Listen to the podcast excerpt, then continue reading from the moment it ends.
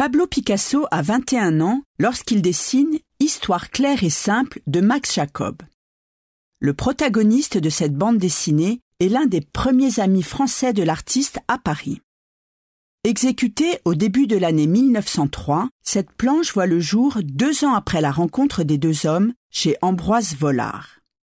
C'est l'époque où l'artiste et son ami poète vivent dans une pauvreté extrême et partagent une chambre boulevard Voltaire. En empruntant les codes du dessin caricatural, Pablo Picasso crée une narration burlesque qui témoigne de sa connaissance de l'univers de la bande dessinée. Observez, par exemple, la manière dont il simplifie les traits de son ami. On le reconnaît à son front bombé, son binocle, sa calvitie naissante et ses moustaches.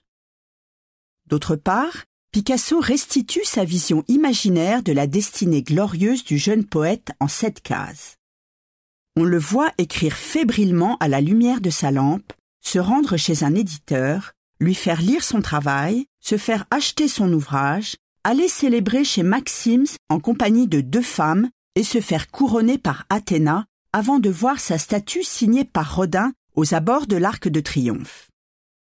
Les parties inférieures et supérieures de la bande dessinée comportent des inscriptions qui précisent le titre et l'origine de l'œuvre.